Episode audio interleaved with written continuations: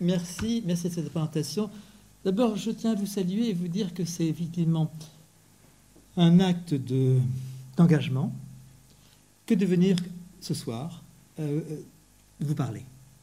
Parce qu'il y a tellement de raisons négatives pour ne pas le faire euh, que je crois que nous avons aujourd'hui ce choix de soit rester chez nous, confinés, ne bougeant plus et, disons, pensant éviter les malheurs du monde, soit essayer de promouvoir néanmoins la vie, la vraie vie, c'est le thème dont on va parler, euh, en dépit des circonstances euh, difficiles, désagréables qui nous entourent.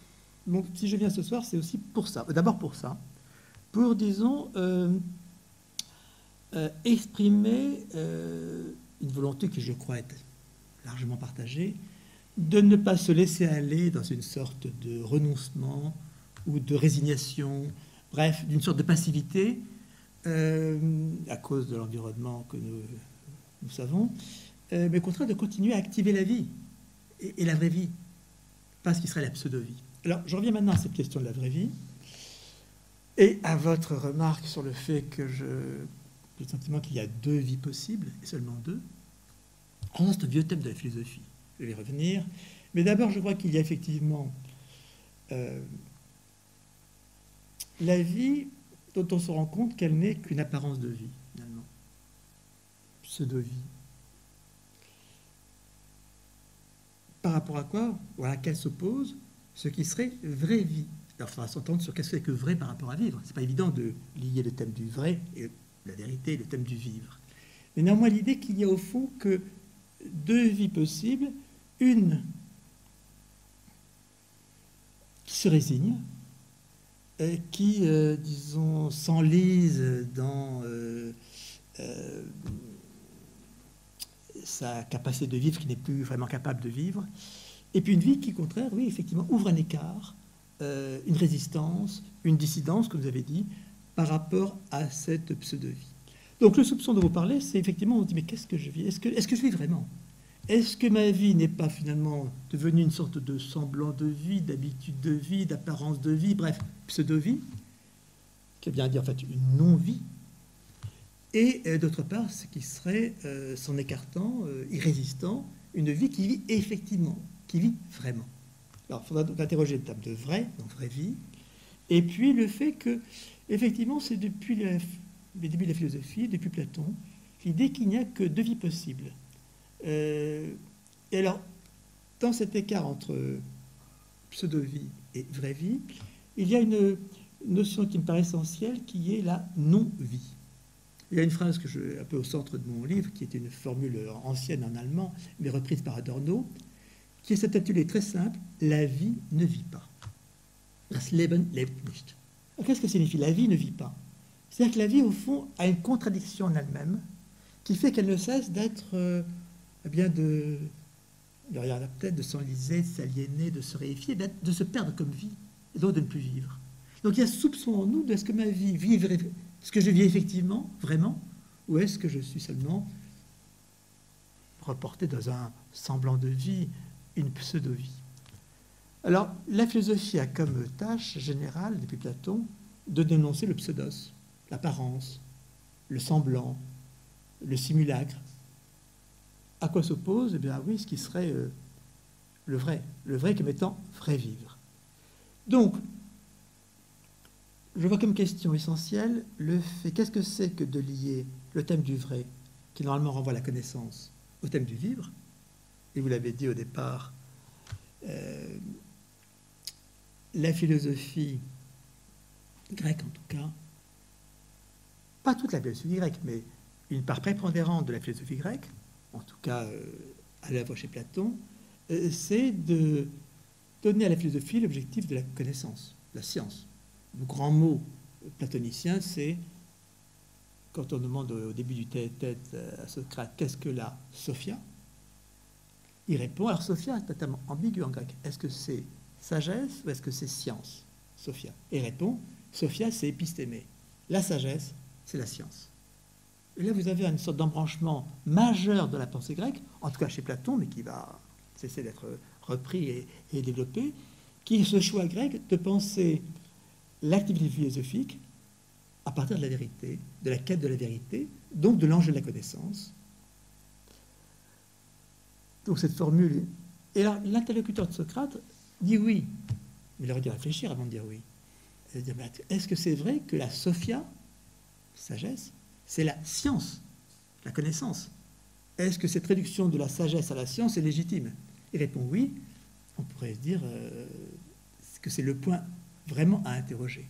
Et si on passe par la pensée chinoise, on voit bien à quel point la pensée chinoise, elle, s'écarte de cela, puisqu'elle a pensé le vivre indépendamment du vrai, indépendamment de la science, indépendamment de la connaissance.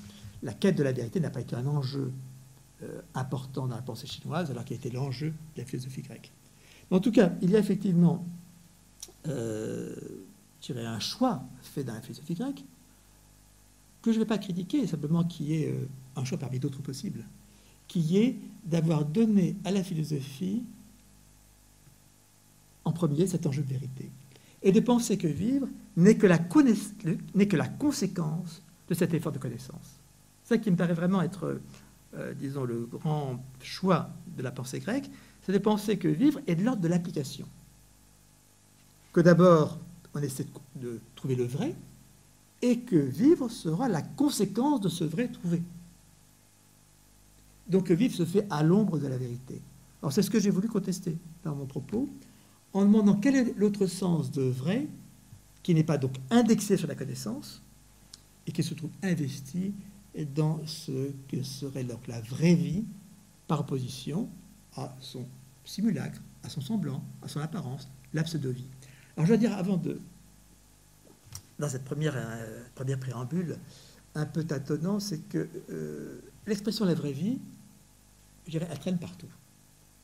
On la trouve chez Platon d'abord, dans, le thé tête, euh, ou à bios, la vraie vie. Euh, mais vous la trouvez reprise incessamment en philosophie ou dans la littérature.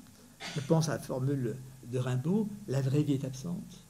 La fin du temps perdu de Proust, qui conclut sur qu'est-ce que c'est que la vraie vie, par opposition à, l'apparence de vie, au semblant de vie, la pseudo-vie. C'est une formule au cœur de la pensée des philosophes allemands comme Adorno, notamment ce très beau texte en fragment, Minima Moralia, avec en exergue La vie ne vit pas, donc c'est une formule qui ne cesse d'être euh, invoquée, mais jamais développée. Et le choix dans ce petit essai, c'était de dire, ben, je m'arrête à cette formule.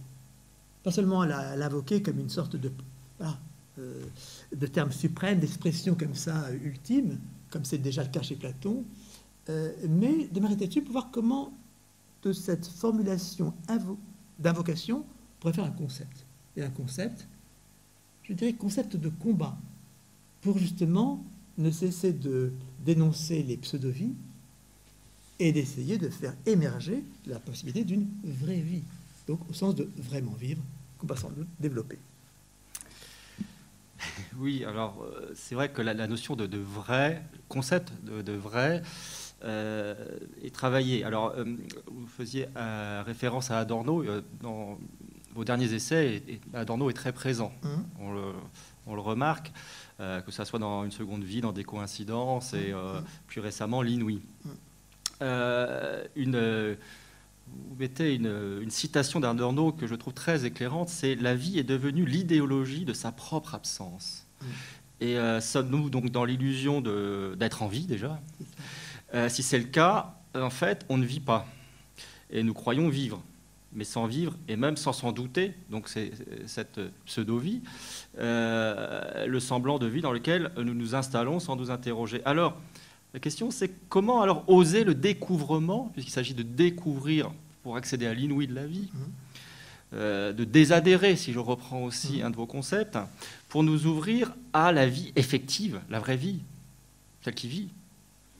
Oui, alors, euh, bon, tout ça est un peu difficile à c'est un chemin pas, très facile que de prendre celui-ci. Pourquoi? Parce que, euh, de façon classique en philosophie, euh, et peut-être aussi dans la vie ordinaire, on pense à la vraie vie comme étant la vie idéale, comme étant une autre vie. Là-dessus, mon argument est simple. La vraie vie, ce n'est pas une autre vie. Ce n'est pas la vie idéale. La vraie vie, c'est le refus de la non-vie.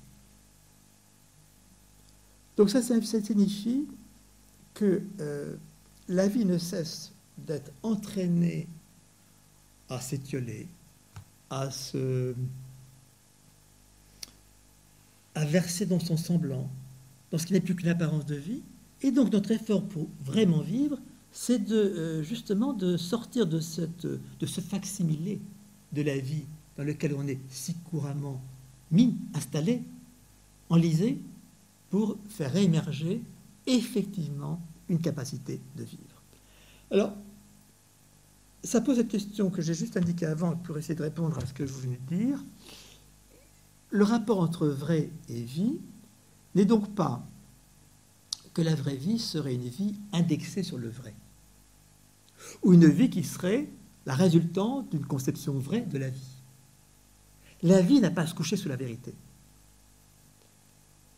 La vraie vie doit s'entendre autrement, c'est-à-dire, le vrai devenant adverbial, c'est vraiment vivre. Ne pas être dans le semblant ou l'apparence de, mais vraiment vivre.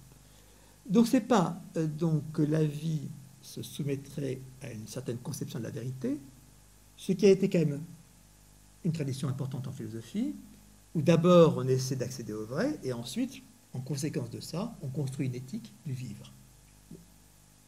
C'est quelque chose qui, a été très couramment fait en philosophie, mais qui fait donc que vivre ne serait que l'application d'une vérité qu'on aurait auparavant comme ça déterminée.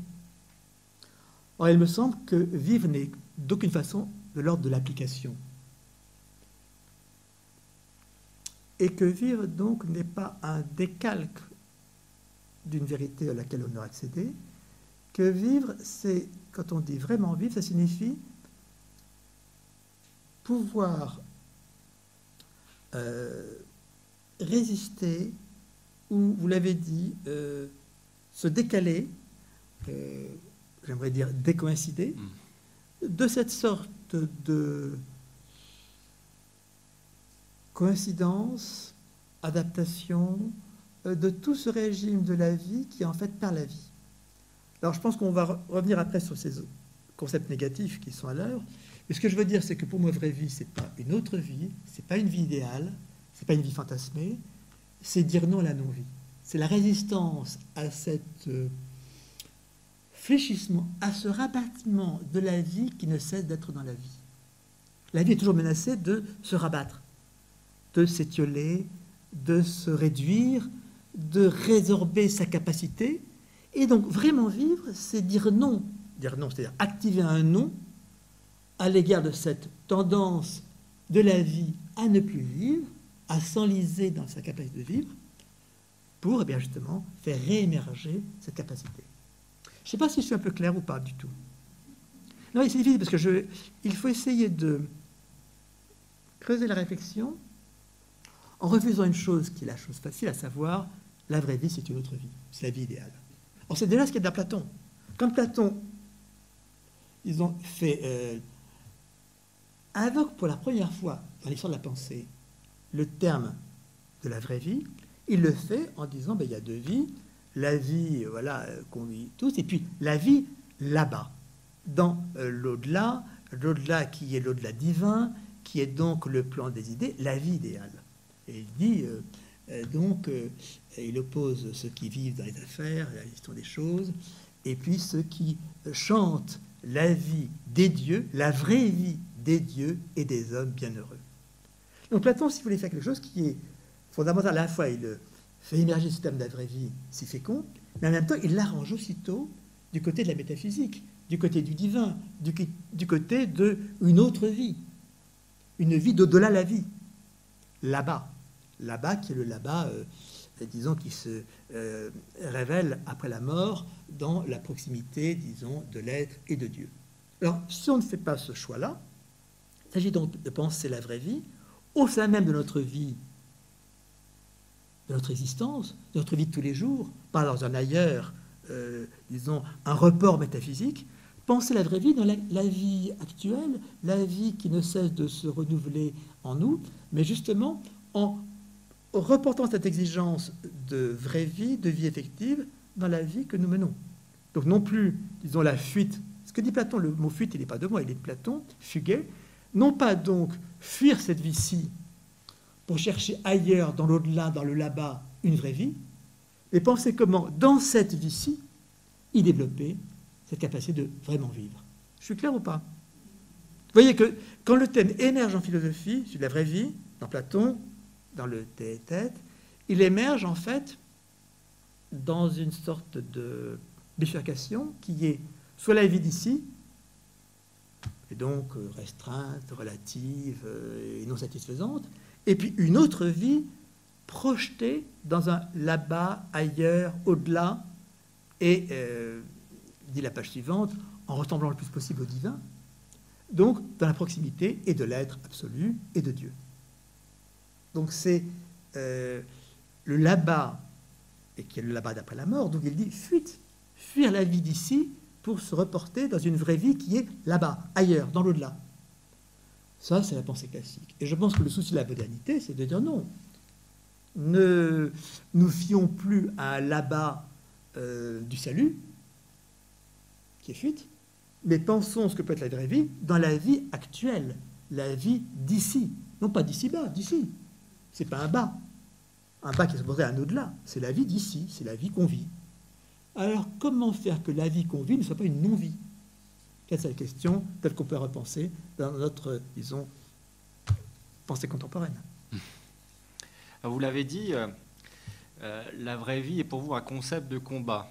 Mhm. Alors, est-ce que le combat, on peut le mettre au, pluriel? En tout cas, il m'a semblé que un des combats, c'est relancer la philosophie, et notamment en face euh, d'un marché du bonheur qui inonde les librairies, vous en avez parlé très bien dans, plusieurs essais, notamment dans l'Inouï, il me semble, sur la, mhm. fin de l'essai. Euh, est-ce que c'est un concept de combat qui fait face euh, au, marché du bonheur, du développement personnel? Oui, alors j'ai dit concept de combat, il faut s'entendre. Euh, d'abord, qu'est-ce qu'un concept? C'est un outil. Ce n'est pas une représentation, ce n'est pas une idée, ce n'est pas une notion, c'est, disons, une forme de pensée qui est qui sert d'outil, qui sert. Le concept, il est d'usage. C'est ça qui est essentiel pour penser le concept. Donc le philosophe, c'est quelqu'un qui crée des concepts pour que ça serve. Ça serve à penser, que ça serve à vivre. Le concept, c'est ça. C'est donc de l'ordre de l'outil. Et alors, si je dis des concepts de combat, parce que dans l'histoire de la philosophie, il y a toute une tradition de concepts de. Alors, concept souche, dit Kant, souche de l'entendement, c'est-à-dire euh, les concepts originaires de l'esprit, ce qu'on appelle les catégories on dit beaucoup de concepts fondamentaux, Grundbegriff. Euh, chez Fred, il y a ça, tout ça, chez Lacan, tout ça. Si je dis concept de combat, c'est une, par distinction avec ça. C'est-à-dire qu'un concept, c'est un outil, un outil qui sert à se battre.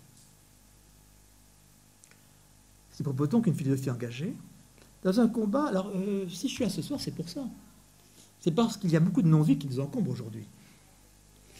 Et euh, notamment je voudrais distinguer euh, deux termes en rapport au vivre, ce qu'on appelle le vital et ce qu'on peut appeler le vivant. Et le risque que nous connaissons tous aujourd'hui, c'est de réduire le vivant au vital. Donne de penser la vie que comme étant la survie. Alors, qu'il soit légitime de se laver les mains, et bon, je comprends très bien, euh, c'est pas ça que je mets en doute.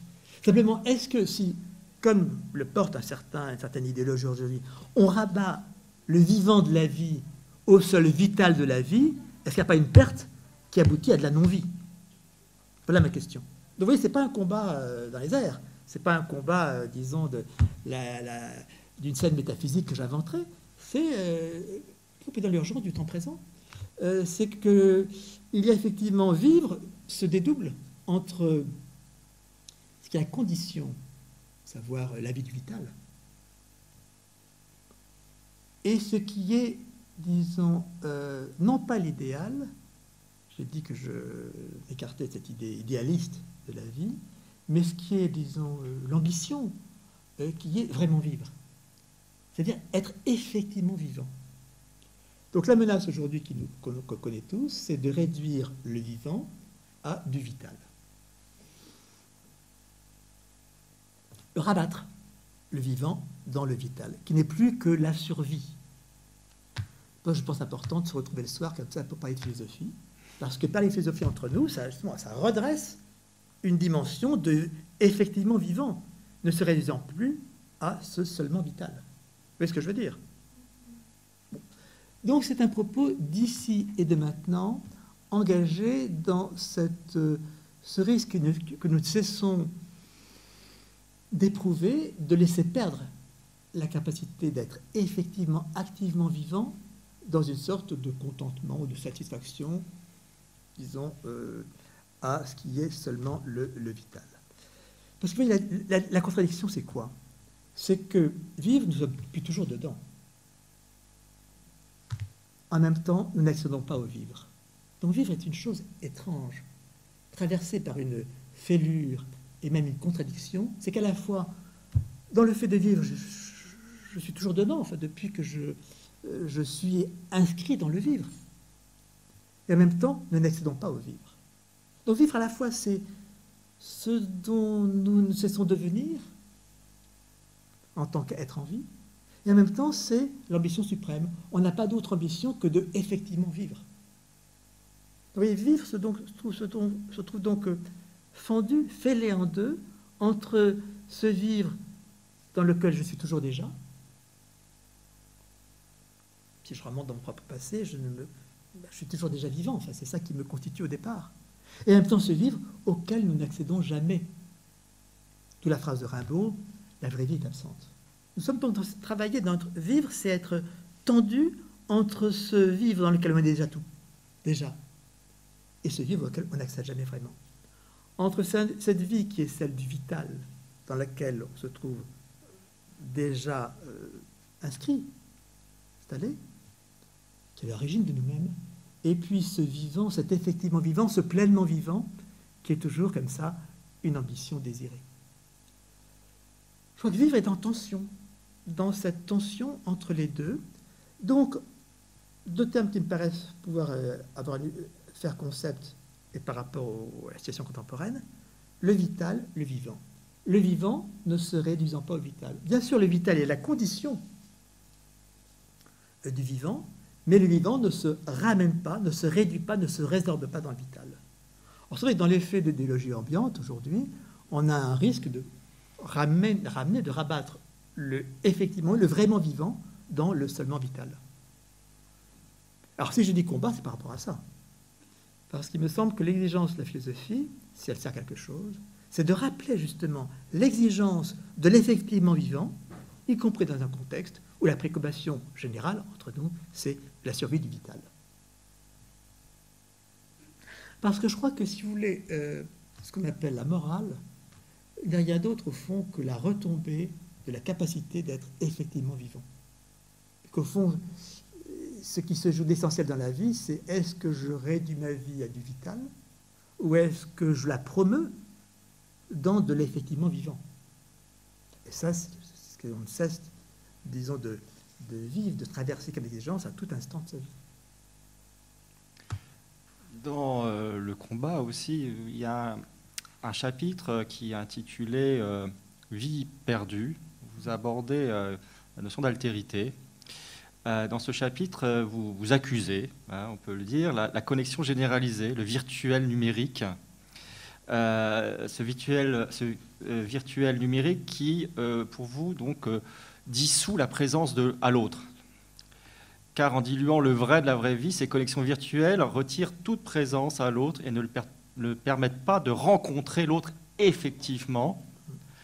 Et cette aliénation contemporaine débouche pour vous logiquement vers le stade ultime de la réification de la vie, c'est-à-dire la vie devenant chose, on chosifie la vie, et donc c'est le triomphe de la non-vie.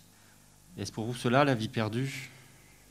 La vie perdue. Vous voyez que mon opposition, ce n'est pas la vie idéale et puis la vie ici-bas, qui est la construction de la métaphysique, en tout cas à partir de Platon.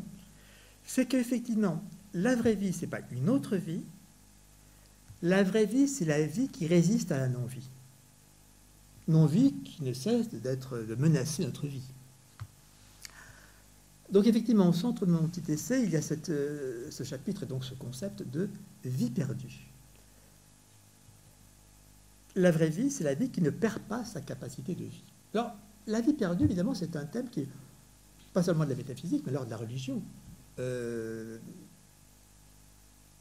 c'est Adam et Ève, c'est la première scène du texte biblique, la chute.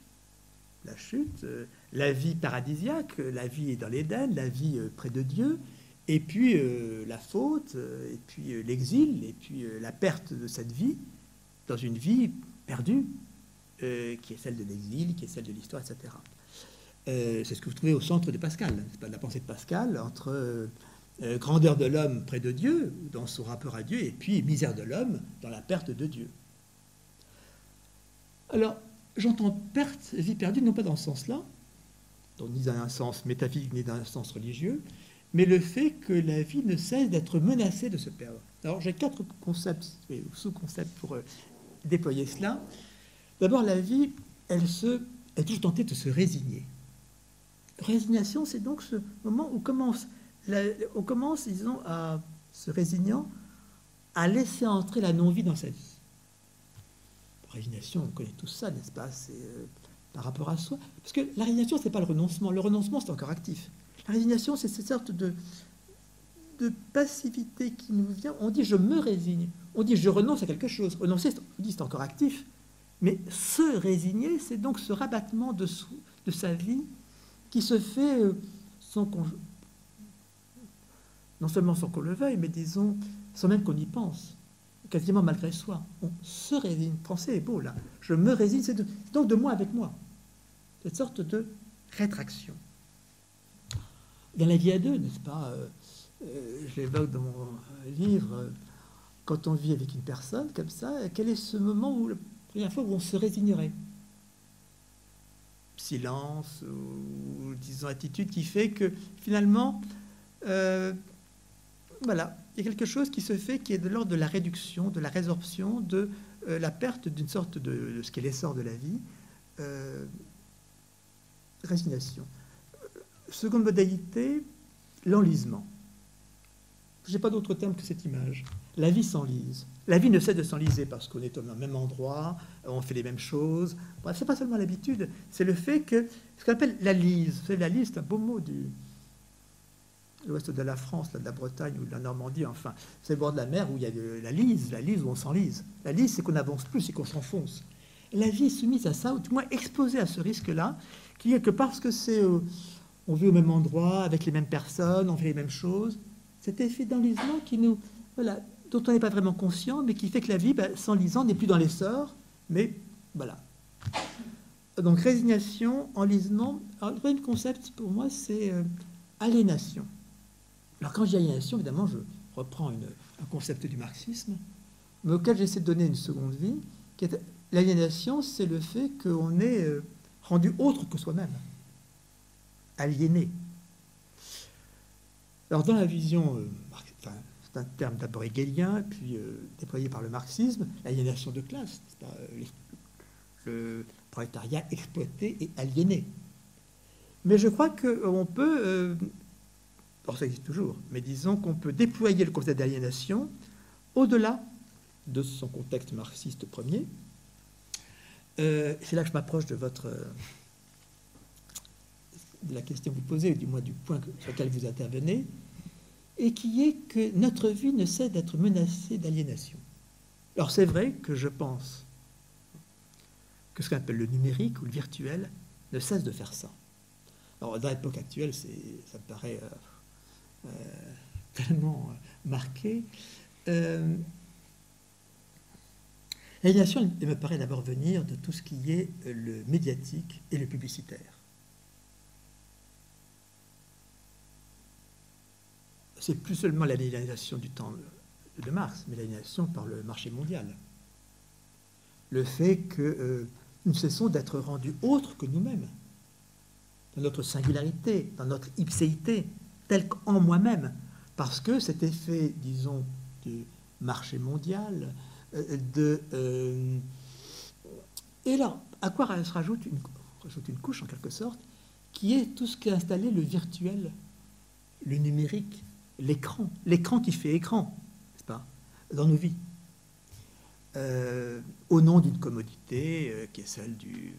Aujourd'hui, on dit le télétravail, bien sûr, de tout ce qui est. Euh, virtuel qui fait que finalement, on s'est rendu encore plus sensible aujourd'hui, l'effectif de la rencontre, de la présence, du face-à-face, progressivement se disparaît sous cette possibilité illimitée du virtuel. On pourrait rencontrer tout le monde. Donc en fait, on ne rencontre personne effectivement. Cette sorte de, virtualité indéfinie qui fait que, euh, parce qu'on a ces, outils, ces, possibilités comme ça, euh, euh, organisées par le marché, qu'on n'a jamais choisi. Hein. On n'a jamais choisi ces produits techniques-là. Seulement, ça s'impose à nous par le marché. Eh bien, le fait qu'on croit pouvoir rencontrer la planète, tous les gens, etc., sans fin, et qu'on est conduit à ne peut-être plus rencontrer quelqu'un, effectivement. Alors, je prends une scène toute simple. Euh, au café. Moi, je suis sensible quand je vois euh, un couple qui est là, euh, chacun en train de pianoter sur son portable. Au lieu d'être l'un en face de l'autre, à se parler, à se regarder dans le vis-à-vis, dans le face-à-face, et donc dans l'exigence du face-à-face, chacun est en train de son texto, là, son truc. Et je me dis, quelle perte c'est là, pour prendre le terme de perdu. N'est-ce pas une vie perdue, parce que c'est une rencontre perdue, parce que c'est une présence perdue. Vous voyez, ça ne se passe pas dans l'au-delà, ça se passe là, maintenant, ici. Et je crois qu'il y a quelque chose là d'extrêmement euh, pour la vie. Cette perte de vie qui est que euh, tout ce qui s'interpose comme écran, d'abord l'écran de l'ordinateur, l'écran du euh, smartphone, du je sais pas quoi. Là, alors moi, je vous rassure, j'ai pas d'ordinateur, donc j'ai fait ces sessions comme ça. C'est difficile aujourd'hui hein, de se dire, je me mets à l'abri de ça. J'ai néanmoins un téléphone portable mais je m'en sers évidemment pour laisser un message en disant si vous voulez me joindre à telle heure, euh, c'est possible. Euh, mais euh, parce que je me dis quelle, quelle aliénation nous ne cessons de vivre. Et sous les meilleurs prétextes, la communication, sous le meilleur argument, la technique, qui n'en finit pas, comme on de progresser. Alors, ce n'est pas un discours contre la technique que je tiens là. Simplement, je dis, voilà, il y a un risque organisé par le marché, marché mondial, qui est de perte de vie par aliénation, et une aliénation qui est que finalement, l'effectif de vivre, donc pour moi, un des points essentiels, c'est la rencontre, c'est le face-à-face, c'est la parole, la parole vive, se trouve estompé, rabattu, résorbé par cette commodité technique qui donc virtualise la vie à l'infini et par là même réduit la possibilité, la possibilité de effectivement vivre. Effectivement vivre, c'est ici, maintenant, face à quelqu'un. Là, je vous parle. C'est un moment qui est un moment qui euh, diffère des précédents. Euh, là, on, on, me dit maintenant, euh, il faut faire, on a un cycle de conférence à la BNF, il faut le faire, plus commode, puis il y a moins de risques, sur écran. J'ai dit non, parce que ce qui compte, c'est quoi? C'est que, effectivement, on se dérange, on, on sort de chez soi, à telle heure. Euh, ce cours à la BNF, c'est euh, à midi et demi, de midi et demi à deux heures, donc ça implique qu'on ne déjeune pas pendant ce temps-là, on n'est pas avec son verre d'eau ou son café. Mais justement, il y a du dérangement, on se rassemble, il y a du face-à-face. Voilà, il y a quelque chose qui effectivement crée un effet de présence. Cet effet de présence, si vous toute la technicité qui nous entoure le dilue. Le dilue parce que c'est le virtuel, c'est avec tout le monde. On ne rencontre pas tout le monde rencontre quelqu'un qu'on rencontre, alors évidemment c'est singulier, ça peut être collectif, mais c'est toujours du singulier, c'est toujours un moment dans un lieu. Donc il y a quelque chose, si vous voulez, qui se singularise. Mais la rencontre a ça comme condition. Sinon, on ne rencontre pas. On est une sorte d'embrassement général de toute l'humanité, mais en fait, il n'y a plus d'effectif à l'œuvre. Donc je pense qu'il y a un risque d'aliénation, que effectivement l'appareil et médiatique et numérique ne cesse d'organiser, ils ont leur profit à ça, et qui conduit à ce qui est mon dernier concept dans cette euh, cascade euh, descendante. J'ai dit résignation, j'ai dit enlisement, j'ai dit aliénation, et finalement réification, terme aussi qui vient du marxisme, c'est-à-dire que la vie devient chose. Elle n'est plus vie, elle devient non-vie. Chose, reste. Je deviens chose. La vie se réifie. Donc, qu'est-ce que c'est que la vraie vie pour moi? C'est une vie qui, je fais pas, je, euh, j'aime beaucoup ce, préfixe en français de dé, comme on dit défaire, déconstruire, décoïncider, peut-être qu'on en parlera tout à l'heure. Eh bien, la vraie vie, pour moi, ce n'est pas une autre vie, ce n'est pas une c'est la vie qui se dérésigne, la vie qui se désenlise, la vie qui se désaliène et la vie qui se déréifie. C'est donc dans ce, cette capacité à défaire ce qui vient de non-vie dans notre vie que la vie se promeut en vraie vie. Donc ce n'est pas une autre vie, c'est une vie qui dit non à la non-vie, qui ne cesse de menacer la vie. Je donne donc quatre images. Résignation, enlisement, aliénation, réification. Or, je crois qu'effectivement, si vous voulez, aujourd'hui, la commodité, technique tend à réifier nos vies. C'est-à-dire à les priver d'une capacité d'essor euh, singulière, euh, active, euh, et donc sélective. On donne l'idée aujourd'hui que on peut tout faire. Non, on, peut rencontrer tout le monde, qu'on peut avoir comme ça des... c'est Google qui organise ça, non Enfin, je fréquente peu ça, mais je le vois. Je dis comme je vois ça au café. L'idée que donc on peut être en réseau euh, avec euh, euh, un nombre infini d'interlocuteurs, d'internautes, de gens avec qui on se communication. Mais justement, cette communication indéfinie n'est-elle pas ce qui nous prive d'une rencontre effective Qui en tant que rencontre est toujours singulière, est toujours d'un moment, dans un lieu, donc qui accepte, si vous voulez, son caractère, disons, oui, singulier, je ne vois pas d'autre mot. Euh, donc on se prive évidemment euh, de, possibilités qui seraient peut-être infinies, mais en même temps on effective, effectivement. C'est-à-dire que c'est ça, pour moi, la vraie vie. Donc ce n'est pas un procès fait au numérique, presque pas. Euh, ce n'est pas un procès en tout cas fait à la technique, mais c'est à ce qui s'impose à nous, et via la technique ou via le numérique, et qui fait qu'effectivement notre capacité de vivre, effectivement, devient une sorte de semblant continu. Encore une fois, je reviens à l'exemple que j'ai tout à l'heure. Euh, au café, deux personnes, euh, deux amants, je dirais, qui se rencontrent, eh bien, euh, peuvent avoir le sentiment de s'être rencontrés alors qu'ils ont chacun été dans leur texto, et ils ont été dans un semblant de vie, semblant de rencontre. Ils ont cru qu'ils s'étaient rencontrés, en fait, ils ne se sont rien dit effectivement en face à face, en vis-à-vis.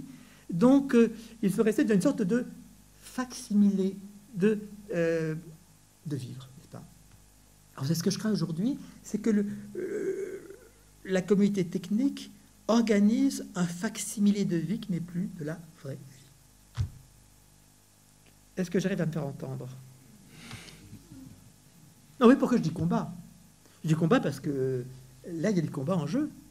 Soit on accepte ça et voilà, on trouve c'est commode. Et, puis en plus, quand même, la puissance euh, du marché mondial l'impose tellement facilement qu'on trouve c'est normal, et puis euh, on vous fait croire que vous vivez plus comme ça, euh, parce que c'est... Il n'y a plus de choix à faire.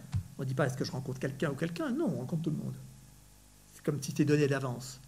Donc il y a cette sorte d'illusion perpétrée par le, le marché mondial de la technicité, et qui nous oblige peut-être à justement chercher comment s'en décaler, s'en écarter, décoïncider, bref, ne pas se laisser prendre dans cette aliénation qu'on nous impose. Parce qu'on n'a jamais choisi ça. Alors, à la fin de, l'essai, dans le chapitre Tenter de vivre, euh, vous nous dites euh, en introduction, on ne peut apprendre à vivre. On peut tout apprendre, sauf peut-être vivre. Alors, donc, s'il n'y a pas de méthode pour vivre, euh, comment peut-on alors accéder à la vraie vie si ce n'est par l'apprentissage? Et un peu plus loin, vous nous dites aussi, nous avons commencé à vivre avant même d'y songer. Ça, c'est vital. C'est vital. Hmm. Et est-ce là, est-ce pour cela, je dirais, que vivre, c'est finalement décoïncider sans cesse? Hmm. Alors, ce verbe décoïncider, peut-être qu'on va revenir après. Oui, il arrive un peu. Tiens, mais effectivement, il y a le fait que. Euh, je reviens sur cette contradiction, mais qui est féconde. La contradiction, ce n'est pas euh, un péché de la pensée. Il y a des contradictions qui sont stériles et des contradictions qui sont fécondes. On peut prendre le paradoxe, vertu de la contradiction. Donc c'est cette contradiction, je crois, dans laquelle nous sommes tous, qui est donc la vie. Je suis toujours déjà dedans, et en même temps, je n'ai jamais vraiment accès. Jamais complètement accès. Donc je viens de là, je, viens, je suis déjà dedans, mais je ne peux pas y accéder, ou pas suffisamment, donc, euh, d'où l'invocation de Rimbaud, la vraie vie est absente. Et donc, on est dans cette situation à la fois de, euh, Et, donc c'est cette contradiction. Alors, toute la philosophie moderne a cessé de, penser ce qui est cette, contradiction foncière dans laquelle on est. Parce que la philosophie classique, la philosophie, disons, euh, de l'âge métaphysique, euh, chez Platon, je l'ai dit, il y a la vie d'ici, qui est une vie, disons, euh, perdue, et puis l'autre vie, c'est la vraie vie, c'est la vie dans l'au-delà, c'est la vie près de Dieu, en présence de l'être. Bon, la religion a aussi organisé l'idée de la perte sous le mode de première vie édénique ou paradisiaque, et puis vie ensuite, la chute, vie perdue, dans laquelle on est. Euh, si on sort de ce schéma-là, et qu'on pense donc la perte de la vie dans la vie, et qu'on ne pense pas à une autre vie, que tout se joue dans, cette vie-ci qui est la vie. Donc s'il n'y a plus d'arrière-plan, si vous voulez, d'arrière-monde, comme disait Nietzsche, à cette scène, eh bien, effectivement, la question, c'est euh, comment commencer effectivement à vivre. Alors, j'ai dit, oui, on n'apprend pas à vivre, parce que ça serait une façon, disons, c'est la on vous dit, euh, Ariel Beauvert d'Aragon, le temps d'apprendre à vivre, il est déjà trop tard. Apprendre à vivre me paraît une expression suspecte. Non seulement parce que ça serait différé, j'apprends à vivre, et puis quand j'ai appris à vivre, bah, j'ai vécu, c'est fini. Donc il y aurait un différé qui serait, euh, euh, disons, douloureux. Mais c'est parce que Vivre n'est pas de l'ordre de la théorie et de la pratique. C'est là que je rejoins ce que j'ai dit au début sur la vérité. La, vraie vie, vraiment vivre, c'est pas, disons, indexer la vie sur de la vérité. Trouver d'abord la vérité, puis après, on la mettrait en œuvre dans la vie. Vivre ne se soumet pas à ce qui est cette bipartition, pourtant si constitutive de notre pensée, qui est la théorie puis la pratique. Il n'y a pas de théorie du vivre. Sauf quand on dit, vous savez, familièrement, sous mode d'un peu d'insulte ou de colère, ah, faudrait lui apprendre à vivre. Euh, L'expression qu'on a comme ça familièrement euh, à la bouche.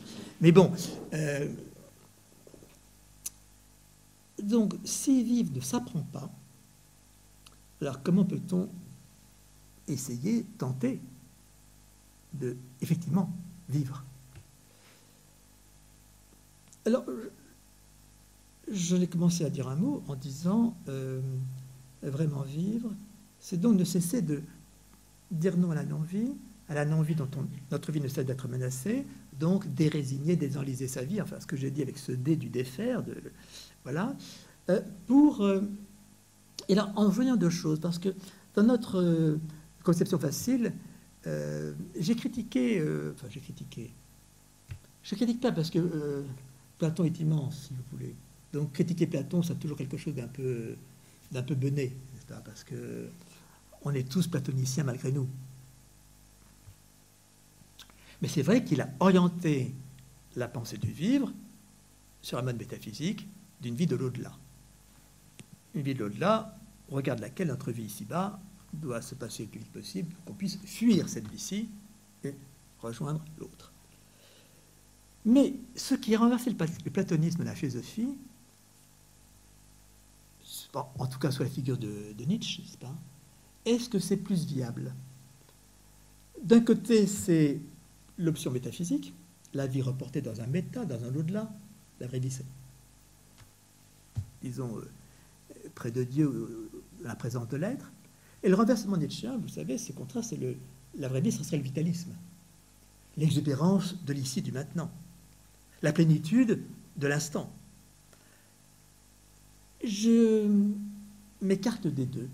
La vraie vie n'est ni dans cet ailleurs métaphysique, ni non plus dans cet immédiat,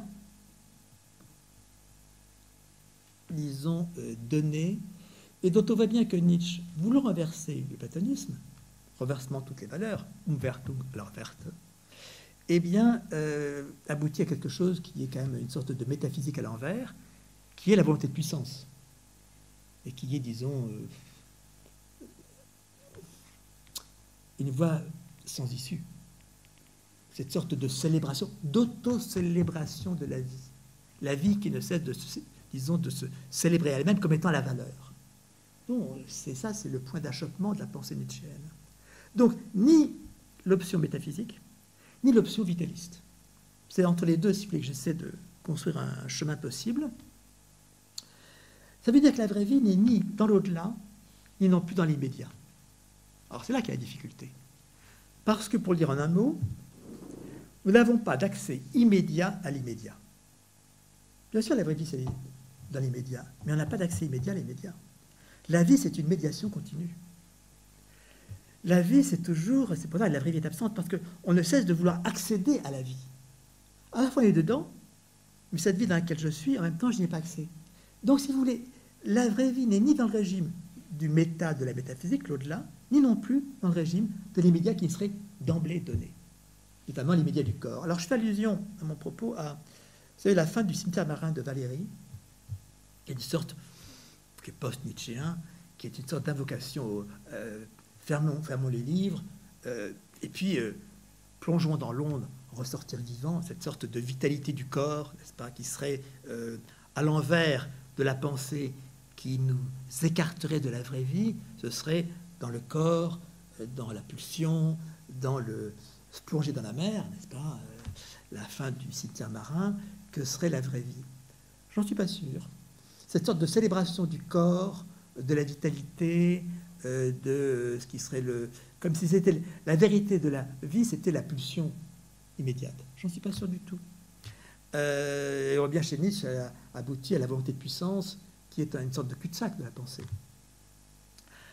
Ce qui m'amène à penser que, euh, au fond, au lieu de faire comme le fait Valérie, qui oppose vivre à penser, il me semble qu'il y a au contraire une analogie, ou plus qu'une analogie, entre vraiment vivre et vraiment penser. Bon, c'est ce qui, évidemment, pour moi, justifie la philosophie. Parce que s'il n'y avait pas cette jonction-là entre vraiment vivre et vraiment penser, eh bien, à quoi servirait la philosophie? Ce serait une sorte de supplément, de rajout, de, de couche comme ça, euh, de plus, qui recouvrirait la vie. Donc, au lieu d'opposer vivre et penser, je suis amené à considérer que il y a une parenté essentielle entre vraiment vivre et vraiment penser. Vraiment penser, c'est quoi? C'est dire non à, la non-pensée. C'est dire non au facsimilé, au semblant de penser.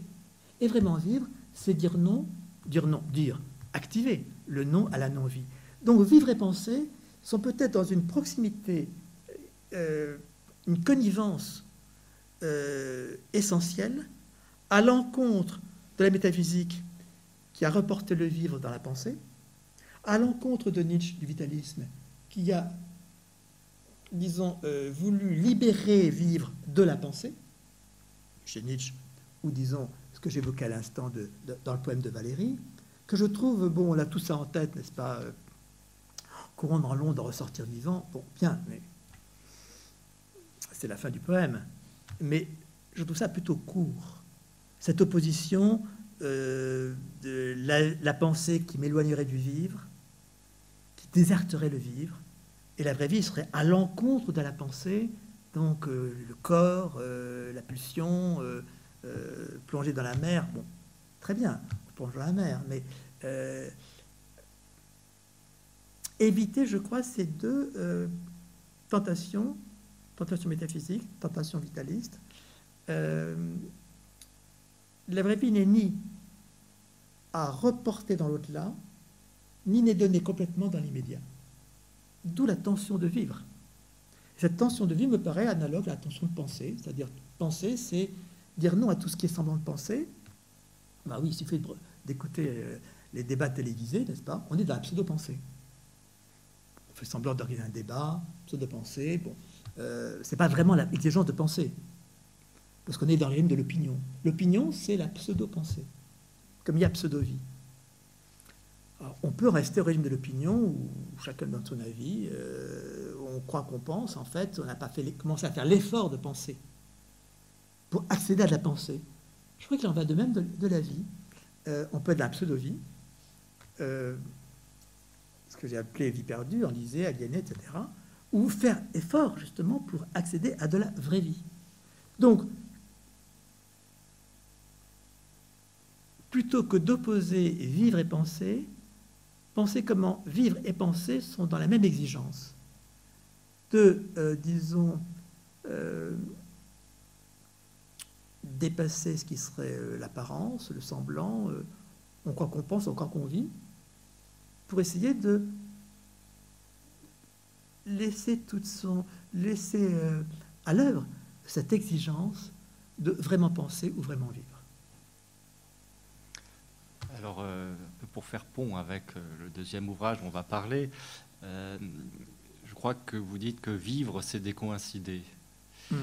Donc, est-ce que vous pouvez préciser ce concept de décoïncidence? Vous avez écrit un, essai entier consacré à, la décoïncidence et on, le sait maintenant, de plus en plus, vos essais, vous travaillez ce, concept.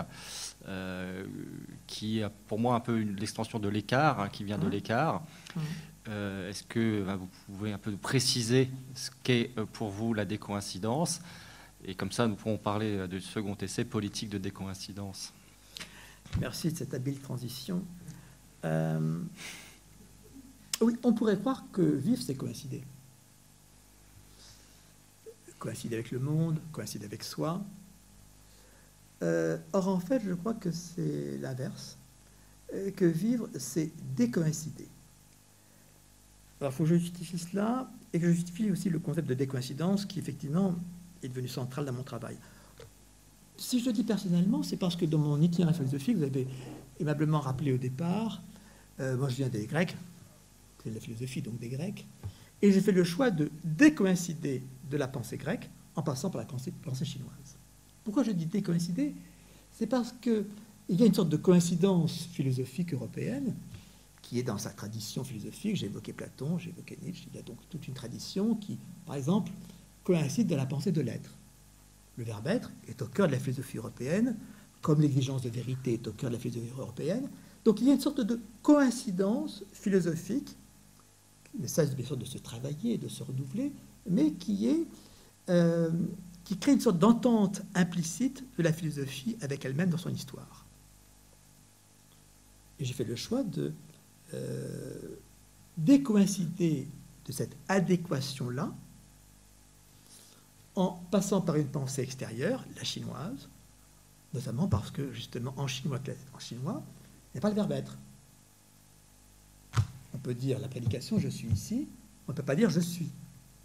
On peut dire il y a moi, on peut dire je subsiste, on ne peut pas dire je suis einai en grec.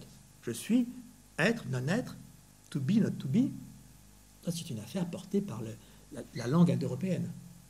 En chinois, langue qui n'est pas indo-européenne, eh bien, euh, il n'y a pas ce déploiement du verbe être qui a porté la philosophie en Europe à partir des Grecs, ce qu'on appelle l'ontologie. Donc là, j'ai été amené à décoïncider. C'est donc, je me suis intéressé au chinois, à la langue chinoise. J'ai appris le chinois, le chinois et le chinois classique, pour justement sortir d'une sorte de coïncidence philosophique dans laquelle la philosophie européenne ne cesse de se déployer. Bien sûr, en ne cessant de se travailler, en ne cessant de s'inventer. Euh, je ne mets pas du tout en question son inventivité. Simplement, on ne peut pas, si vous voulez, décoïncider du verbe être si on ne sort pas de la langue de l'être, qui est la langue euh, grecque, euh, française, européenne, ou indo-européenne plutôt, dans laquelle on est.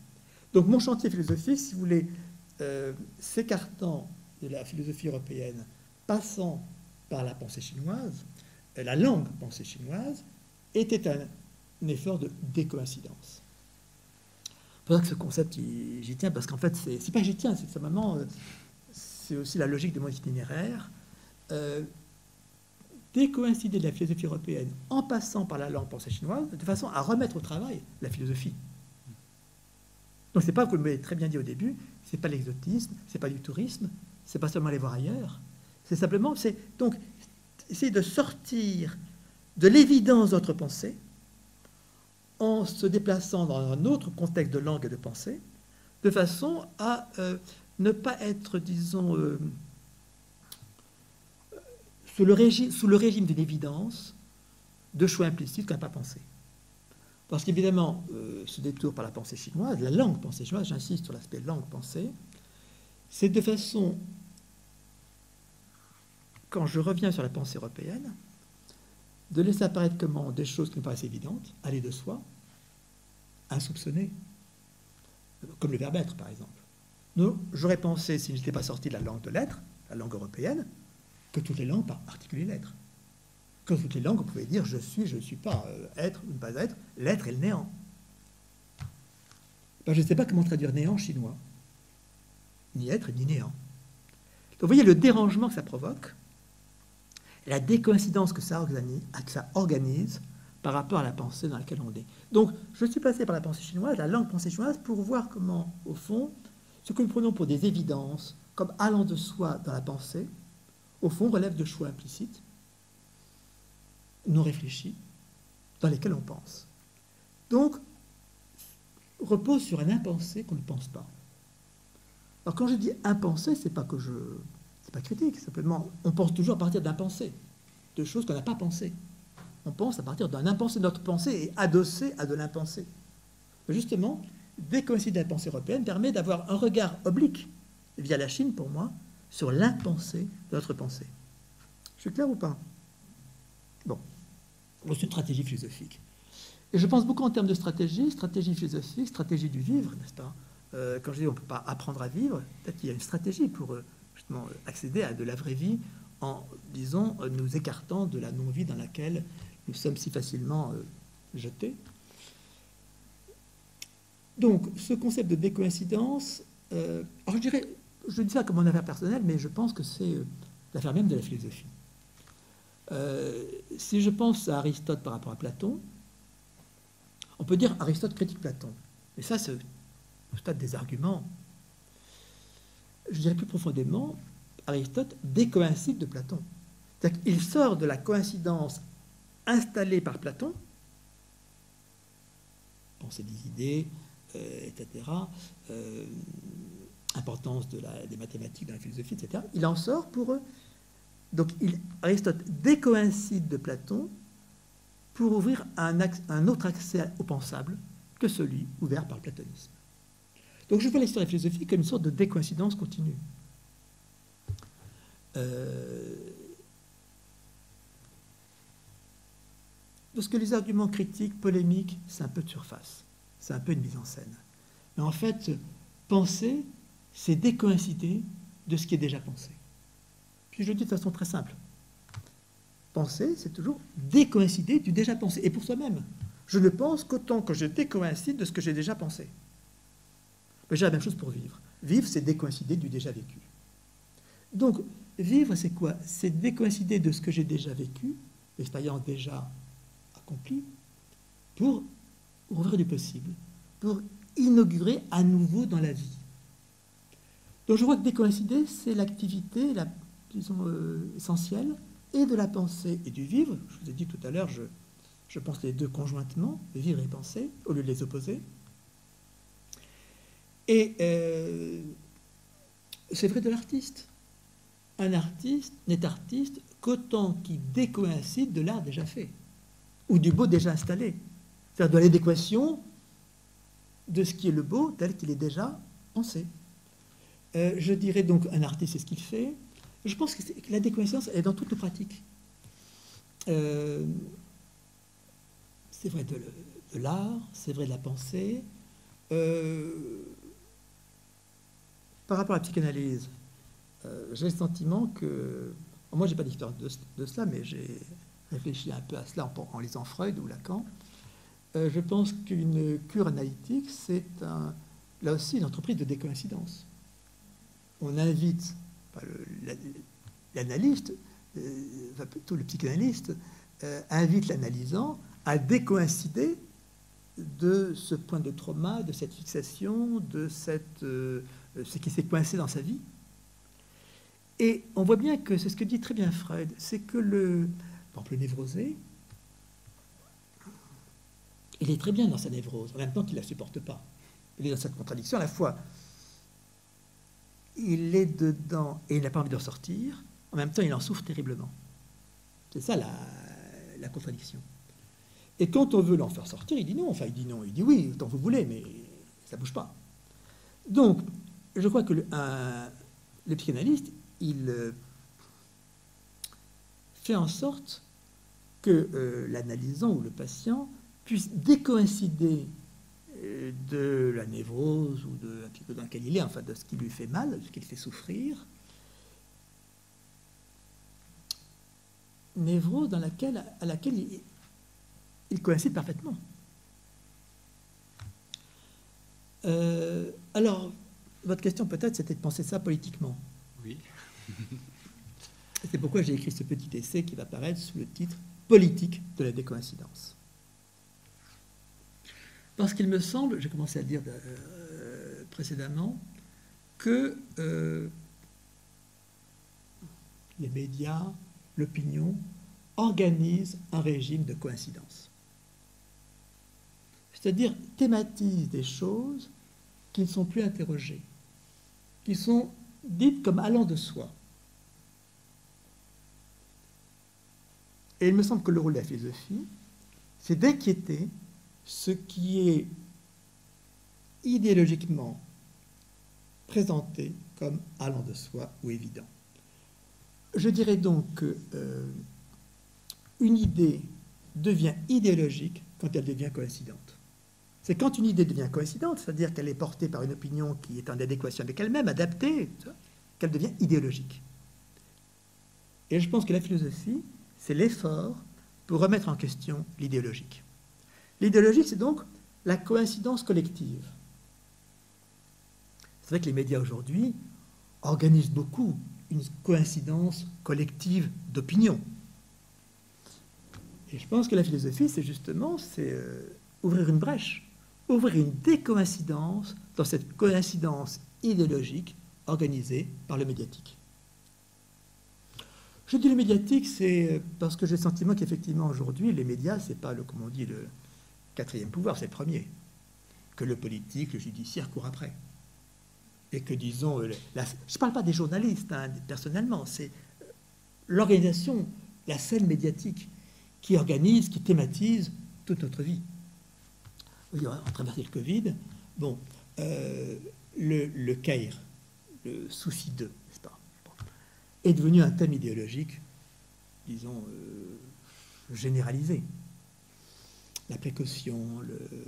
Alors qu'on vous dise, avez-vous les mains Très bien, je suis d'accord mais que ce soit, disons, l'idéologie qui s'instaure et qui s'implante et qui, disons, se structure toute notre existence, c'est là, c'est contre quoi je, résiste. Donc il me semble que euh, l'idéologie, donc je dis une idée, quand elle vient coïncidente, c'est-à-dire qu'elle est collectivement admise et qu'elle n'est plus interrogée, devient de l'idéologie. C'est ma définition, c'est de l'idéologie. Vous voyez, même l'écologie, aujourd'hui devient, euh, disons, un thème idéologique. Tout le monde veut, que,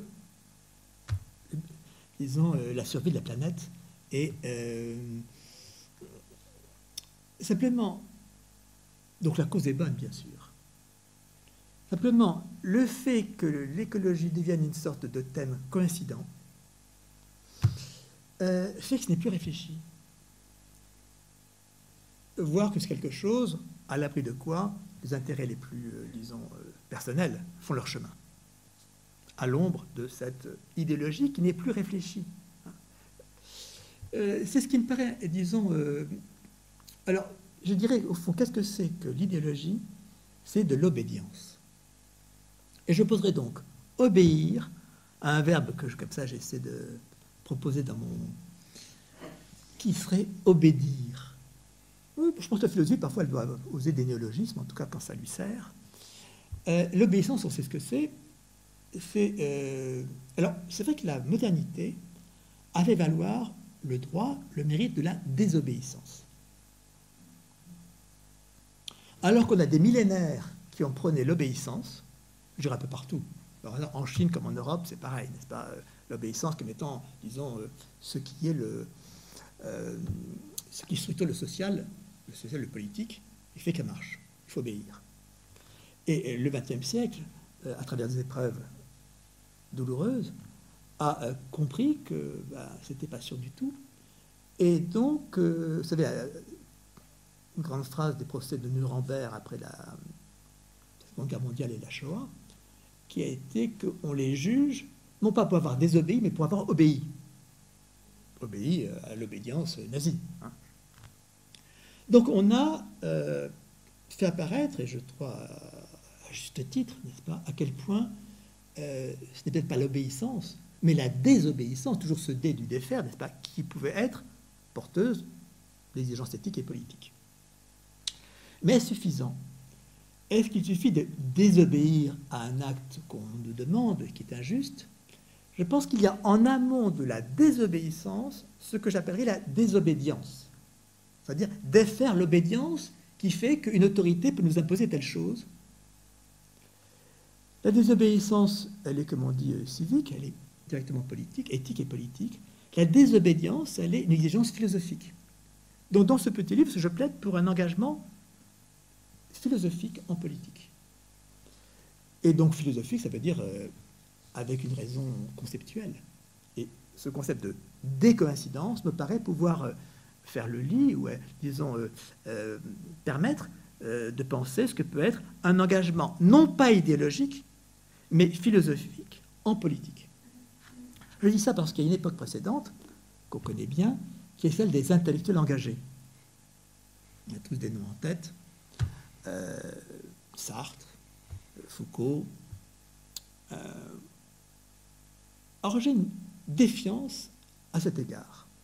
Bon, ce sont des œuvres, euh, disons, très inventives, et ce n'est pas à l'égard de leur pensée que je m'en prends c'est parce qu'au fond, l'intellectuel engagé, c'est quelqu'un qui avait une œuvre philosophique ou d'un autre domaine d'ailleurs, et qui prenait en même temps position politique.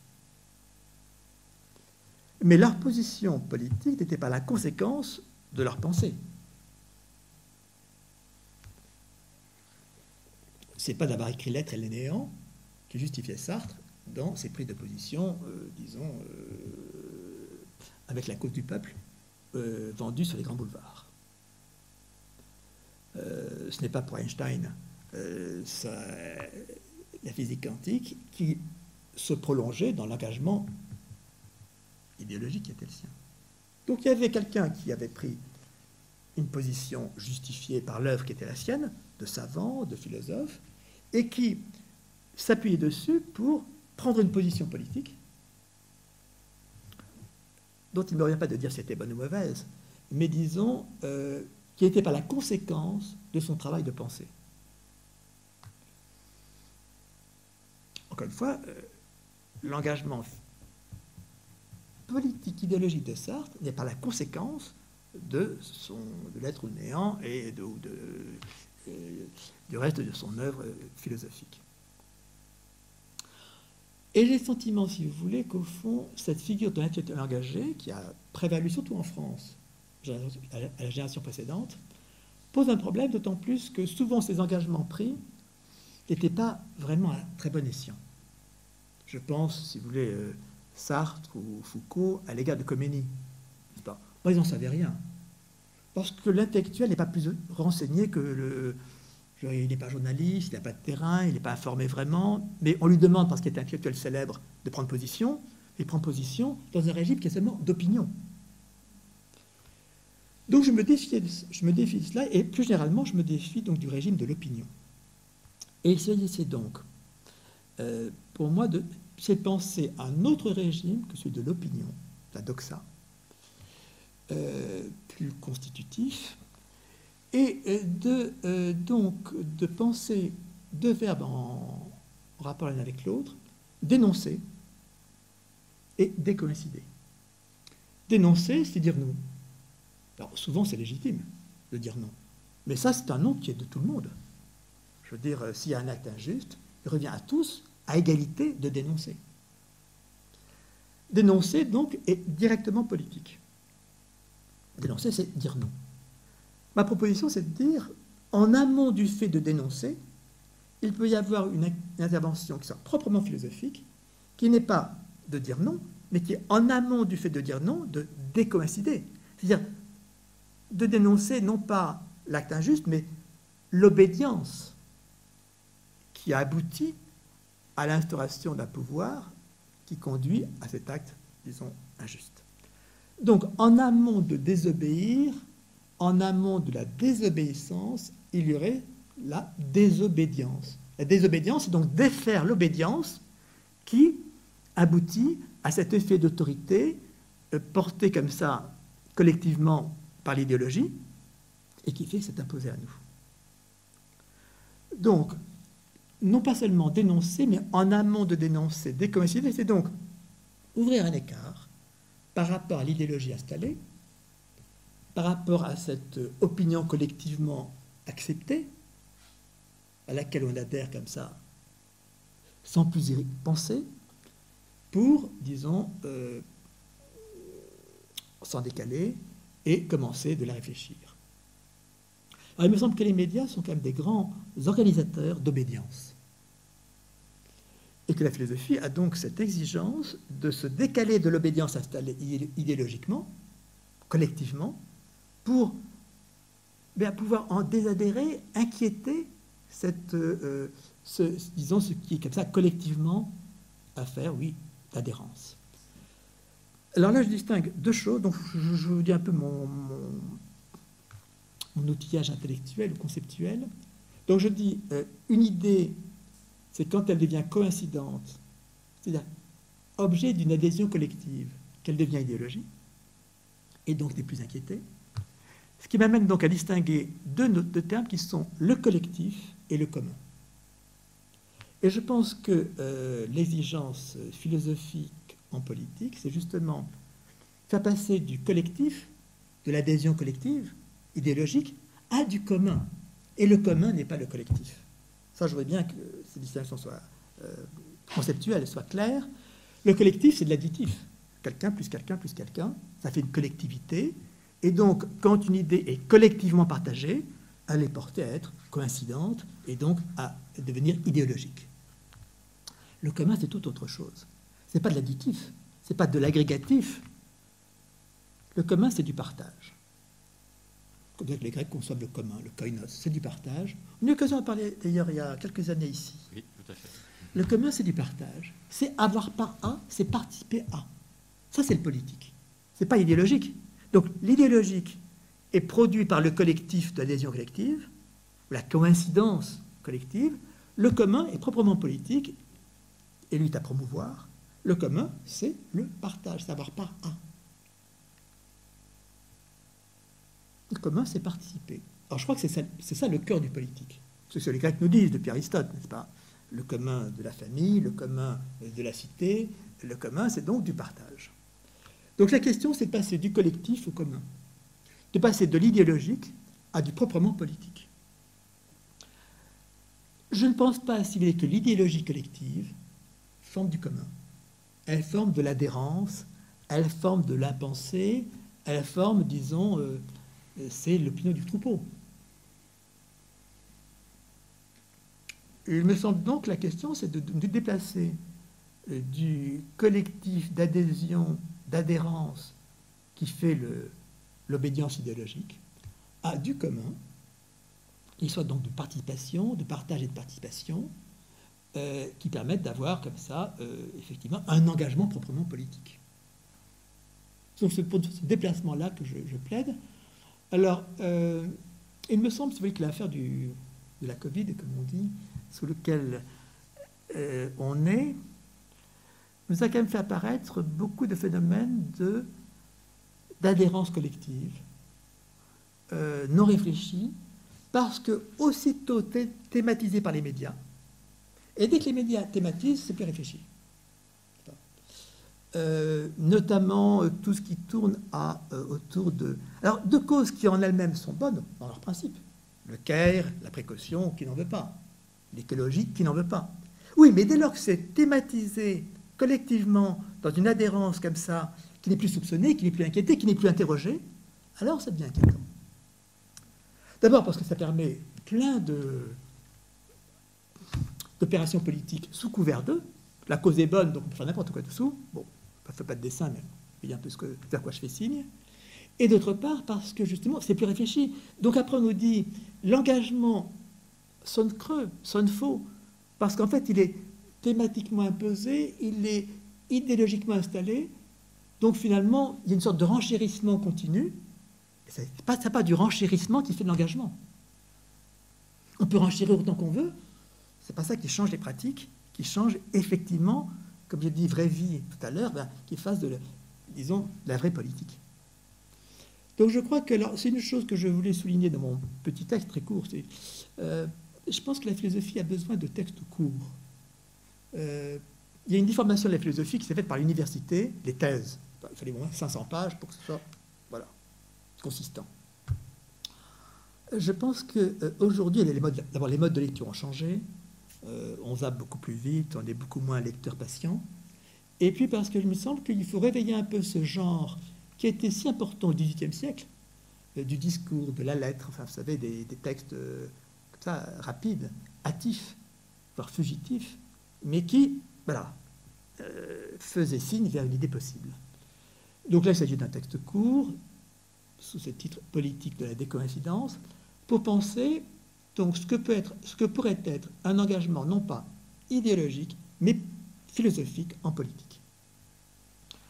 Avec euh, au cœur effectivement cette pensée de la décoïncidence. Euh, je prends un exemple tout simple, quitte à me faire euh, honnir par vous. Mais bon, vous savez, la philosophie, c'est quand même un jeu risqué. Hein.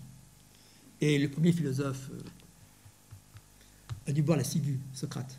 Or, Socrate, pour moi, c'est le décoïncident par excellence. C'est pas qu'il ait dénoncé Socrate. Non, il a décoïncidé. S'il avait dénoncé, on l'aurait laissé vivre. Et à Athènes, la démocratie, on pouvait dénoncer comme on veut. Dire non, dire oui. Enfin, l'opposition des discours était euh, la base même de la cité grecque. Non, Socrate, il a décoïncidé. Je pense qu'il y a de, grands décoïncidents. Par exemple, euh, Simone Veil, pour moi, a été une grande décoïncidente. Et même, je dirais, sa vie n'a cessé de décoïncider. Elle a décoïncidé de l'hébraïsme, mais elle n'est pas pour autant devenue chrétienne. Elle n'est pas faite baptiser. Donc, elle a décoïncidé, c'est pas rompre. Elle a décoïncidé l'hébraïsme, mais elle n'a pas coïncidé pour autant avec le christianisme. Elle est restée dans cette position active, inventive, euh, de ne pas entrer dans une obédience, pas plus la chrétienne qu'une autre. Elle a décoïncidé dans son métier. Elle était euh, normalienne philosophe, travaillait à l'usine. Ça, c'est décoïncider. Parce que décoïncider m'intéresse pourquoi? Parce que décoïncider, c'est pas dans le rapport, de même que pour vivre, dans le rapport théorie-pratique. De même qu'on ne peut pas apprendre à vivre. Non, décoïncider, c'est éminemment directement pratique. En travaillant à l'usine, alors qu'elle était agrégée de philosophie, elle a effectivement décoïncidé. De même, euh, vous voyez, euh,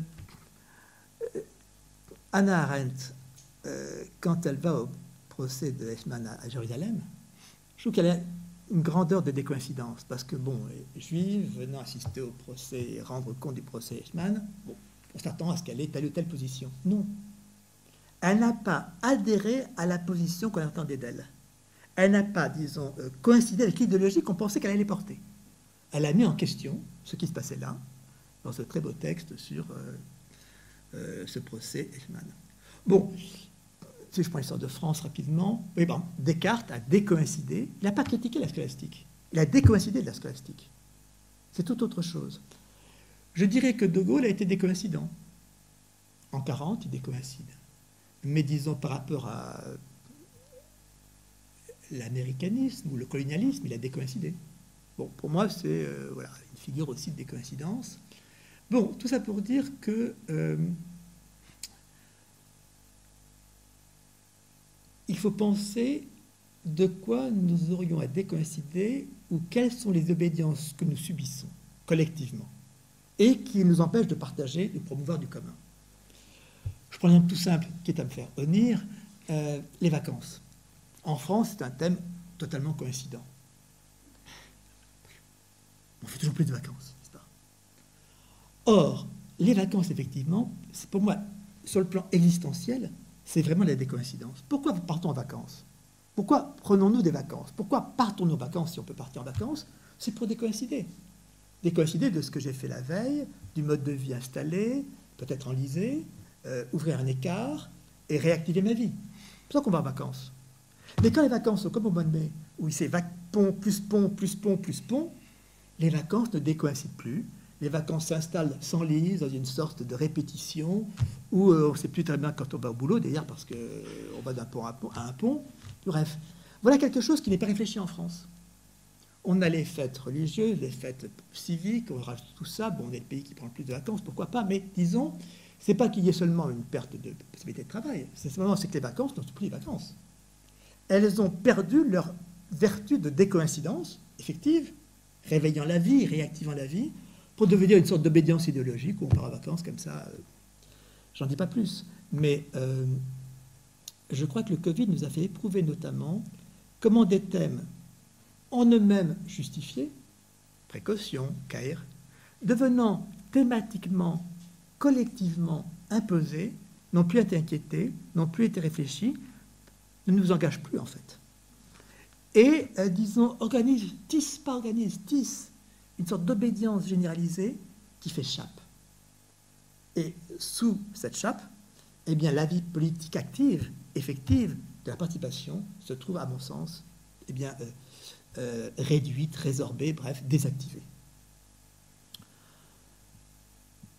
Voilà un peu ce qui est ma tentative de penser ce que pourrait être un engagement philosophique en politique euh, à partir du concept de décoïncidence qui me paraît directement à l'œuvre. C'est pas. Alors, je me pose une question c'est pourquoi aujourd'hui on ne peut plus faire de révolution? Et donc, il y a des possibilités que je, récuse ou dont je m'écarte. Je pense que parce que la révolution repose sur le rapport justement théorie-pratique. On modélise et on applique. Théorie révolutionnaire, puis praxis. il me semble qu'aujourd'hui, non seulement on sait que les révolutions entraînent leur réaction, ça l'histoire nous l'apprend, reste que la révolution a une dimension euh, effective dans l'histoire? Il y a avant, il y a après. On ne peut pas euh, éliminer ça comme ça. Simplement, aujourd'hui, peut-on faire de révolution? Ben, Je crois que non, justement parce qu'on ne peut plus modéliser l'avenir. On ne peut plus, si vous voulez, modéliser l'avenir. Pourquoi? Parce que pour modéliser, il faut isoler. Or, notre, réalité politique, sociale, économique est tellement maintenant imbriquée, tellement, euh, disons, qu'on ne peut plus les isoler un élément par rapport à un autre. Donc je pense que la modélisation qui a porté la révolution, aujourd'hui, n'est plus possible. Et puis parce que pour faire une révolution, il faut avoir construit l'attente d'avenir. Or, je crois qu'il n'y a plus d'attente d'avenir aujourd'hui. Mais pour faire la révolution, il faut penser qu'il y a un avenir meilleur qui peut venir après, et qu'on peut construire cet avenir meilleur.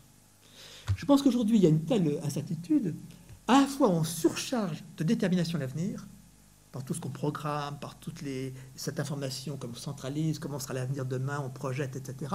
Puis en même temps, Covid passe, on voit que tout ça tombe par terre.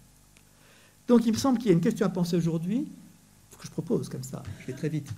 Pourquoi une révolution aujourd'hui n'est plus possible? Donc si on pas la révolution, qu'est-ce qu'il y a? C'est la révolte. La révolte, il n'y a plus de théorie.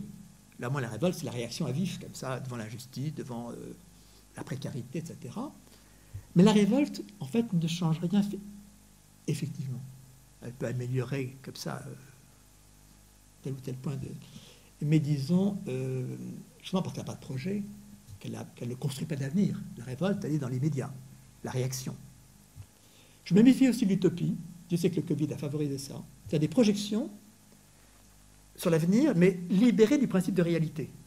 L'utopie, c'est ça. Libérer du principe de réalité. Alors, le ciel bleu, plus de voitures, plus d'avions, tout ça. Oui, parfait. Mais bon, déconnecté, libéré, affranchi. Ça que je, trouve suspect, c'est on s'affranchit délibérément du principe de réalité, comme dirait Frey, et donc on donne toute vocation au principe de plaisir.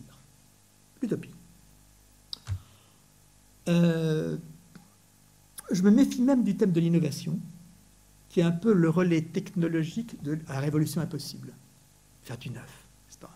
Parce que c'est un thème qui devient très vite administratif, euh, gestionnaire. Euh, et euh, on sait bien que l'innovation, c'est pas comme ça qu'elle vient. Elle vient par écart inopiné, par, par d'autres raisons qu'une programmation comme ça, politiquement décidée. Donc, si je, ne, si je pense que la révolution n'est pas possible, parce que les conditions ne sont, pas là, si je pense que la révolte n'est que d'effet immédiat, parce que réactif, si je pense que l'utopie est un affranchissement trop facile des conditions effectives, et que l'innovation est une sorte de projection, disons, euh, administrative, euh, comme ça, euh, de gestionnaire, mais disons, plus on part, parce qu'il y a toujours l'innovation, c'est toujours ce grand mythe de la création, n'est-ce pas, du démiurgique, de, là, on n'a qu'à innover, n'est-ce pas? Oui, mais quelles sont les conditions de ça, effectives Donc c'est pour ça que je plaide pour un terme beaucoup plus discret, beaucoup plus modeste, qui n'invoque pas la rupture, décoïncider. Parce que vous voyez, tous ces thèmes, révolution, innovation, ça, ça invoque la rupture. Mais d'où vient la rupture? La rupture est toujours suspecte, parce que qu'est-ce qui rend possible la rupture? Donc décoïncider n'invoque pas de rupture. Décoïncider dit s'écarter de ce qui coïncide trop bien, collectivement adopté, thématisé, donc de n'étant plus inquiété. Donc voilà, s'écarter de ce qui est collectivement imposé comme obédience, et par là même rouvrir des possibles. Non pas faire du nouveau, mais rouvrir du possible. Comme l'artiste décoïncide de l'art déjà fait et rouvre du possible en art. Comme le philosophe décoïncide de la pensée déjà pensée et rouvre du possible en philosophie. Mais la, la politique pourrait être aussi un art de décoïncider de, des obédiences installées, sans défaire, ouvrir un écart. Fois, c'est modeste, c'est pas tonitruant, c'est pas annoncé, mais voilà, d'effet des coïncidences installées pour ouvrir du possible en politique. Et ce que j'invite, c'est justement en France. Alors j'ai un chapitre un peu, un peu dur. Tout ça est très court, hein, donc euh, même si je suis dur, ça passe vite. Euh, c'est euh, la France comme rétraction des possibles. Qu'est-ce qu'on vit en France aujourd'hui? On vit une rétraction des possibles. Rétraction subie. C'est-à-dire que les possibles, ils se rétractent, comme vous savez dans, dans Balzac, la peau de chagrin, elle se rétracte. On vit une rétraction des possibles. Ce n'est pas un déclin, ce n'est pas une décadence, ce n'est pas tous ces mots qui sont des mots euh, moraux ou, disons, fatalistes. Non, on vit une rétraction des possibles. Alors justement, il faut décoïncider des obédiences installées collectivement en France pour ouvrir du possible. Et donc, parce qu'il me semble que... Euh, moi je suis absolument contre ce discours, euh, pas seulement défaitiste, mais un peu bête quand même, qui est le discours du déclin. Il n'y a pas de déclin.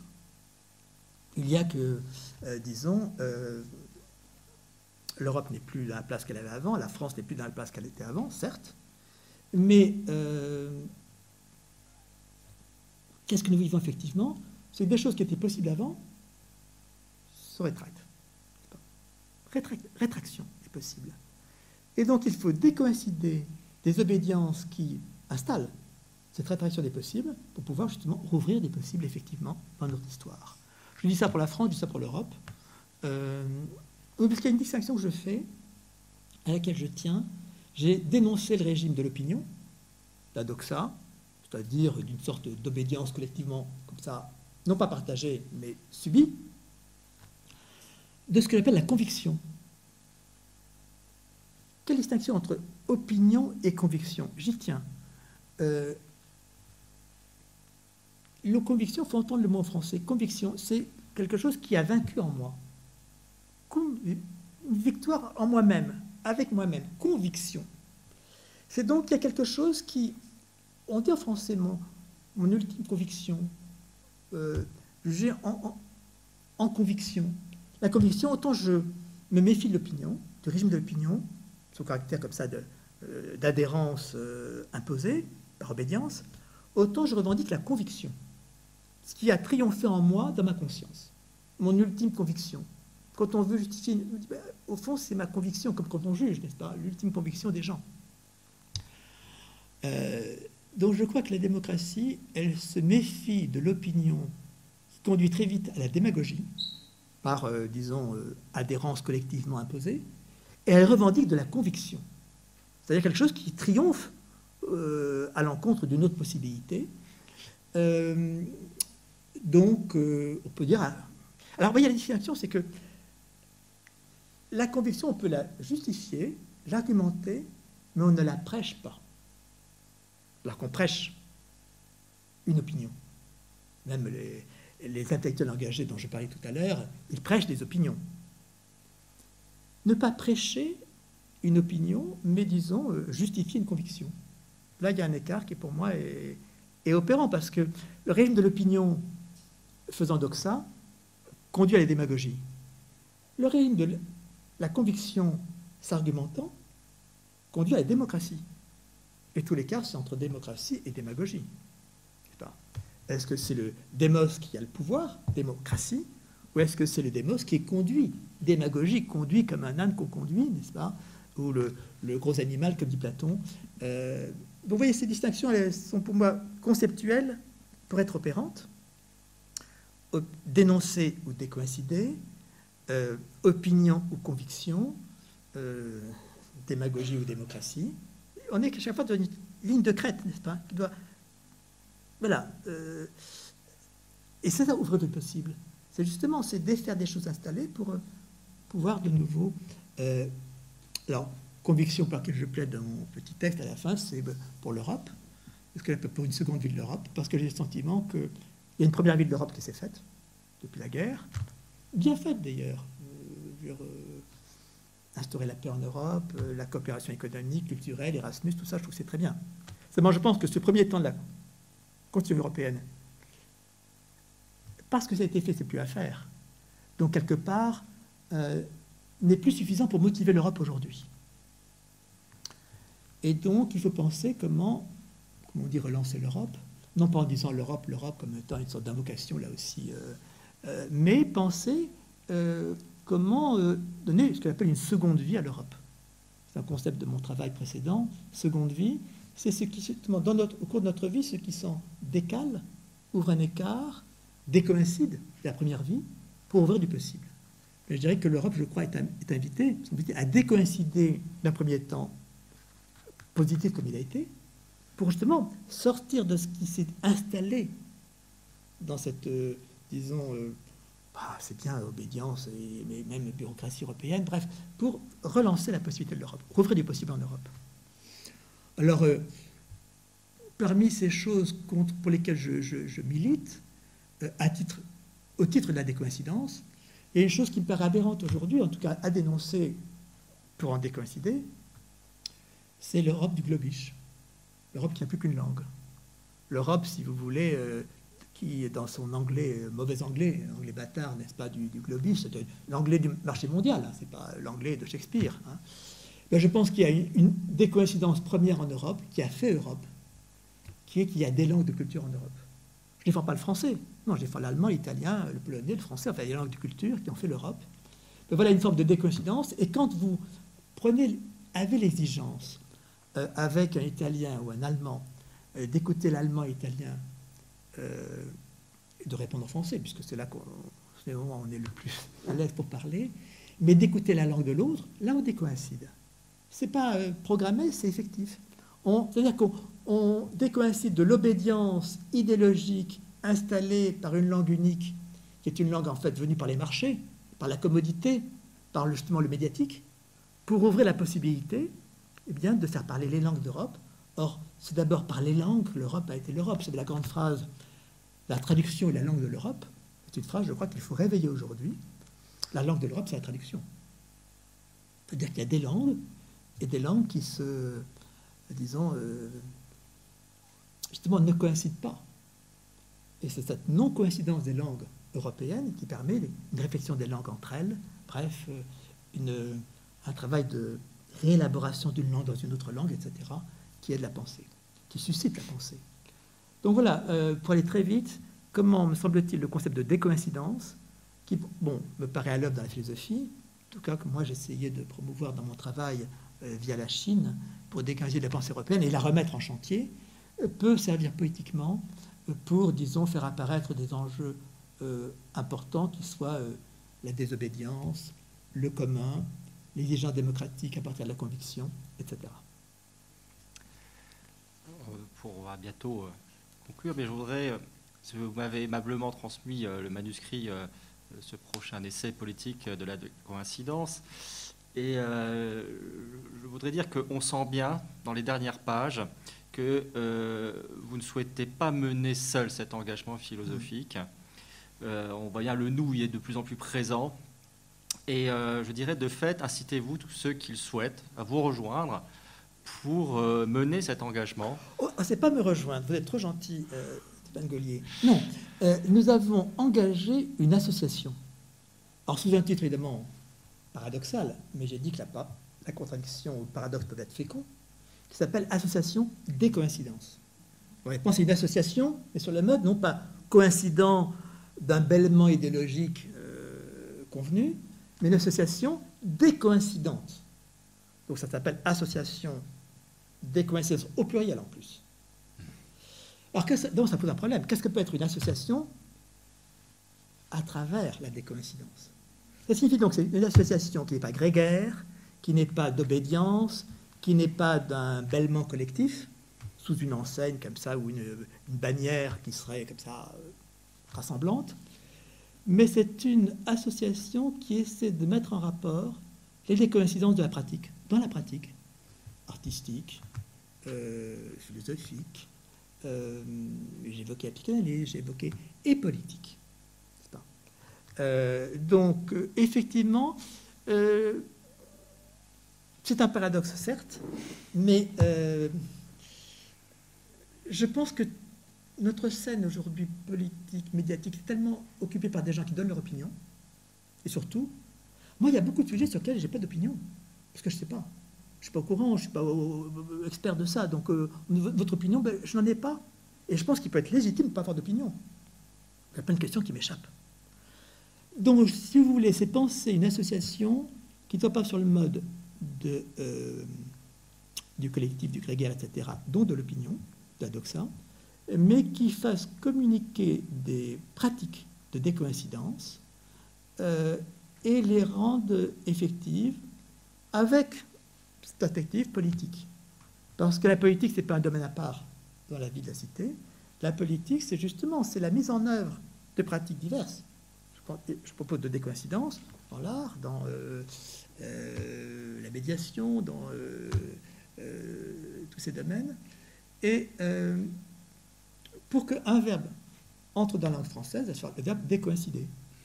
C'est pas Verbe pratique. C'est pas modéliser puis appliquer, mais vivre, c'est décoïncider. Décoïncider de mon passé et rouvrir du possible. Eh bien, la politique, je pense, peut être aussi dans cette perspective-là, où décoïncide des obédiences installées du collectif, comme je l'évoquais, euh, de ce qui est déjà thématisé et donc n'est plus réfléchi, pour, disons, rouvrir du possible. Donc, effectivement, une association.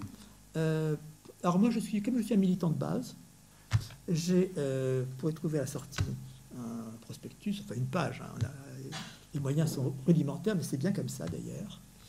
Euh, pour euh, porter l'exigence, de la mesure où je pense qu'on peut se résigner, je l'ai dit en commençant, euh, et accepter, subir l'aliénation, la réification, tout ça, on peut. Et si on ne veut pas faire ça, si on résiste à ça, si on veut revenir une dissidence au terme de départ, un écart par rapport à ça, je pense que effectivement, il ne faut pas se penser en, individu isolé, il faut penser que c'est du, commun, partageable. Et la décoïncidence, elle est partageable. Euh, et euh, donc, association décoïncidence, euh, c'est pas l'utopie. Parce que, encore une fois, euh, venant ce soir, vous, venant ce soir, vous avez décoïncidé avec la facilité de se dire, oh là, mettre un masque, c'est compliqué, etc.. Donc, ça, c'est actif, effectif déjà à l'œuvre. C'est ça qui me paraît important, c'est que euh, cette époque nous y porte de plus en plus à décoïncider. Fois, encore une fois c'est un terme modeste.